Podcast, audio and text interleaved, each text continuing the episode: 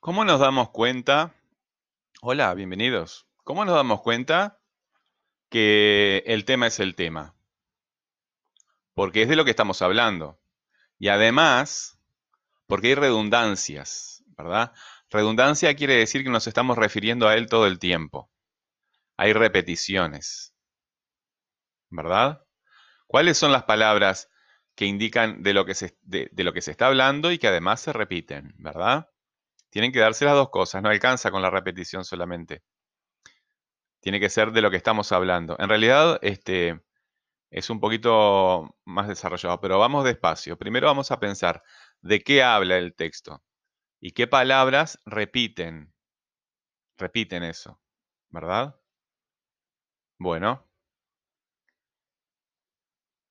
por ejemplo, el perro está ladrando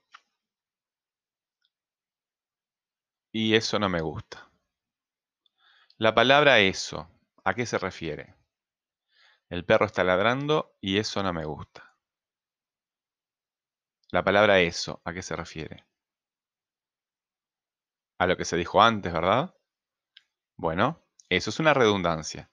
No es necesario la repetición, pero sí se refiere a lo que estamos hablando. El tema es de lo que estamos hablando y, genera, y siempre, no generalmente siempre, es redundante, se está repitiendo de alguna forma todo el tiempo.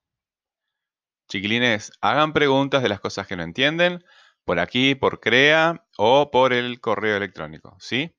Estamos a las órdenes. Nos vemos pronto.